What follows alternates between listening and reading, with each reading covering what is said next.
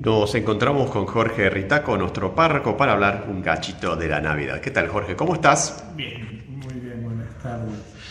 Bueno, ¿cuál es tu mensaje para la Navidad para los pilarenses? Un cachito. bien, mm, la liturgia nos invita a leer aquel prólogo tan precioso de San Juan. Al principio era la palabra y la palabra era Dios. Y la palabra está en Dios. La palabra se hizo carne y habitó entre nosotros. Y, y termina, vino a los suyos y los suyos no los recibieron. Pero a los que los recibieron les dio la posibilidad de llegar a ser hijos de Dios. Yo creo que este será el mensaje de la, de la Navidad, que Dios no nos deja, por eso aquel nombre Manuel que leíamos en el Antiguo Testamento, que después rescata el Evangelio de Mateo, es el Dios con nosotros. Yo pensaba, no es un Dios que va delante de nosotros para que lo sigamos, ni tampoco va detrás de nosotros castigándonos para ver si, si hacemos algo caminamos un poco. Va con nosotros, está con nosotros, camina con nosotros. Hoy en el mundo que vivimos hay una virtud que se llama la empatía, ¿no? Pareciera que ese es el gran regalo de Dios, que es un Dios empático con nosotros. Suena lindo, pero es mucho más que eso. Dios se hace uno con nosotros, comparte toda nuestra existencia.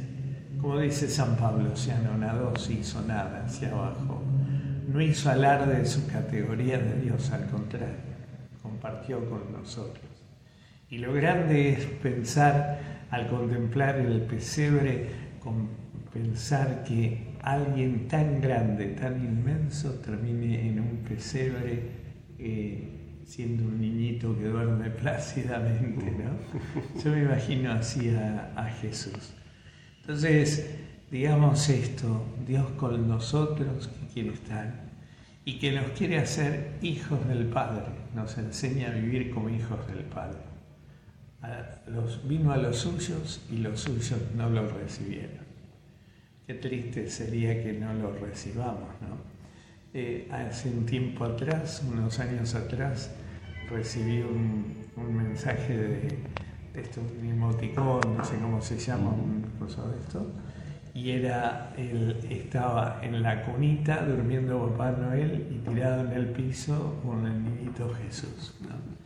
Entonces eh, es al revés la cosa, ¿no? darnos cuenta que sin querer fuimos tirando a Jesús a un costado. Lo dejamos, lo olvidamos, no está cerca. Yo siempre pienso que es como el día del cumpleaños de uno y que invitemos a todo el mundo y que esté todo el mundo, pero que el, que cumple años no está invitado, es un, desaire. Pero el que lo recibió le concede la gracia de ser hijo de Dios. Y esto es lo maravilloso, ser hijos del Padre. Vivir en comunión con el Padre, vivir en amistad con el Padre. Y esto es lo que nos enseña. Que Dios nos pone la mano en el hombro como el Padre y nos acompaña y camina con nosotros. Esto es lo grande de Dios y esto es lo grande de la Navidad. Me enseña a ser hijo del Padre. Por lo tanto, eh, hermano con Jesús y hermano con todos, mis hermanos.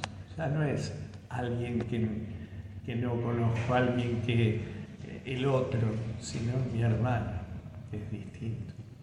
Y no solo eso, sino que me hace heredero de las promesas, porque el Hijo es el que hereda.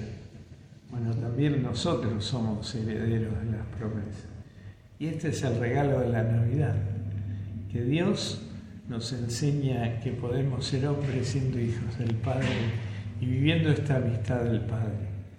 Qué lindo sería que todo el mundo lo comprendiera e intentáramos vivirlo todos los días. Al menos uno lo intenta, aunque muchas veces no nos sale, ¿no? Pero al menos que esta Navidad renovemos el propósito le pidamos al Señor y a María y a José que nos den la fuerza necesaria, que nos hagan descubrir a ese Jesús que quiere nacer, quiere hacerse presente, quiere estar, venir a los suyos. Y entonces hay que hacerle espacio. Espacio en esos lugares terribles como el pesebre, espacios como esos lugares que donde no donde no está Dios, donde hay tristeza, donde hay angustia, donde hay dolores, donde hay peleas, donde hay discusiones, eh, donde hay enfermedad, donde hay dolor. En esos espacios abrir el pesebre, esos son los nuevos pesebres, donde Jesús quiere nacer. Y María y José andan buscando esos lugares para dar a luz a Jesús. Todo está que se lo permitamos, porque Dios nunca violenta nuestra libertad. Así que esta Navidad yo creo más que nunca, yo, al menos yo voy a rescatar en mi vida esta idea de ser hijo del Padre, es un Dios con nosotros, que camina, un Emanuel que camina con nosotros. Qué lindo que todos lo pudiéramos comprender y vivir. Qué lindo, Jorge. La verdad que está culminando un año, esta Navidad, con tantas cosas lindas que vivió nuestra parroquia, ¿no? Con estos festejos de los 250 años y tanta gracia, ¿no? Sí, hoy mirábamos el libro de la historia y bueno, creo que hay toda una historia detrás. Y la historia es una historia de salvación. Eh, la historia es el paso del tiempo y el registro de los acontecimientos. Pero en el caso del cristiano es una historia de salvación, porque descubre en la misma historia, en los signos de los tiempos, el paso de Dios en medio de nosotros. Dice San Agustín, temo a Dios que pase y pase largo. Nosotros en, 250 años no podemos dejar que pase largo. Así que bueno, me parece que es un, un año, nos regaló un año maravilloso. No nos olvidemos que que todavía están vigentes las, las, ¿cómo es? las sí, ganar la indulgencia, ganar no la indulgencia, arrepentirnos, pedir perdón a Dios, rezar por la iglesia y por el Papa y ganar la indulgencia plenaria, hasta, esto va a estar vigente hasta el 12 de octubre del 23. Así que aprovechemos, Dios está de oferta, hoy está todo tan caro y tan difícil aprovechemos este regalo que Él nos hace esta Navidad y vivámoslo con intensidad. Feliz Navidad. Gracias, feliz Navidad a todos los filarenses.